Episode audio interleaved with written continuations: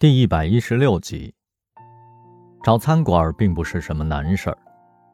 从前的山猫是个吃货，上至宫廷御宴，下至街头小吃，京城的美味他尽收肚皮。不过，客服部的宴会十有八九是鸿门宴，吃不好兜着走。在这个信息爆炸的时代，网上关于庄先生的介绍却少得可怜，只说他生于一九五七年。祖籍汕头，从事地产开发和娱乐产业，是全球的顶级连锁度假村太岳湾的主办人。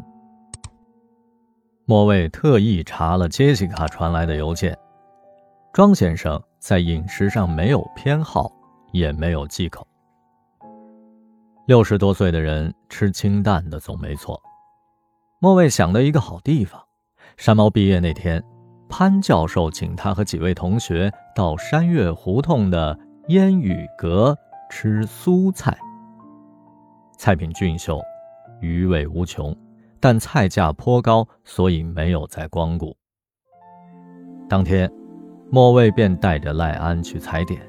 他们踩着青砖，穿过了弯曲狭长的甬道，直到高墙透出灯笼的红晕，迈入院门，别有。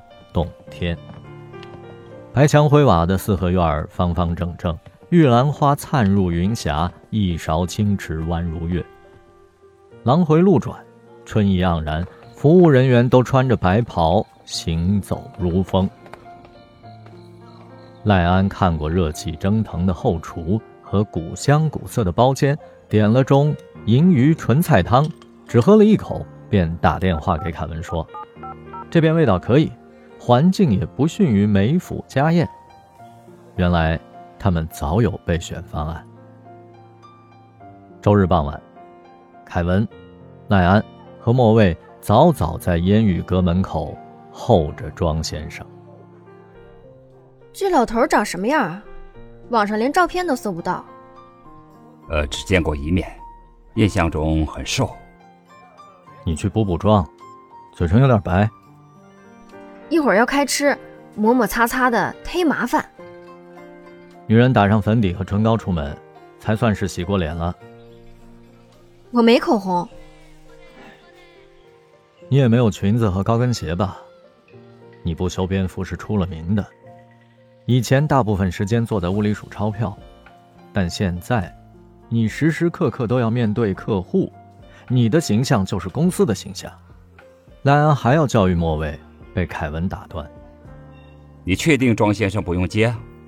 这地方不好找，车也开不进来。他是个怪人，不用手机，说是要逛逛胡同，一会儿自己溜达过来。超过约定时间十五分钟了，仍然不见庄先生的影子。莫卫联系到他的助理，助理说，老板独自北上，没人知道他在哪儿。不过。他答应来赴宴，就肯定会来的。凯文背着手来回的踱步，赖安走出大门，在昏暗的光线中张望着胡同口。莫伟折返包间，在走廊里看到了一个瘦老头在逗弄着金丝挂笼里的八哥。藏蓝色的中式棉麻褂，黑裤子，黑布鞋。莫伟倒吸了口凉气，自叹。请客第一步就搞砸了，果然是庄先生，像空降下来的。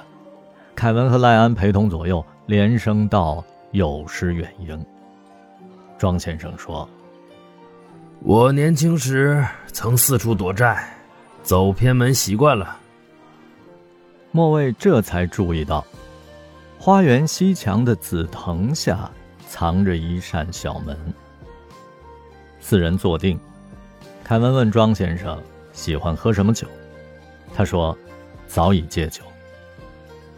开胃菜端上来，是色泽鲜美的江南小点三拼，还有金陵扇贝和蟹粉鱼唇。莫卫的口水滋滋的冒，可庄先生面无表情，也不动筷子。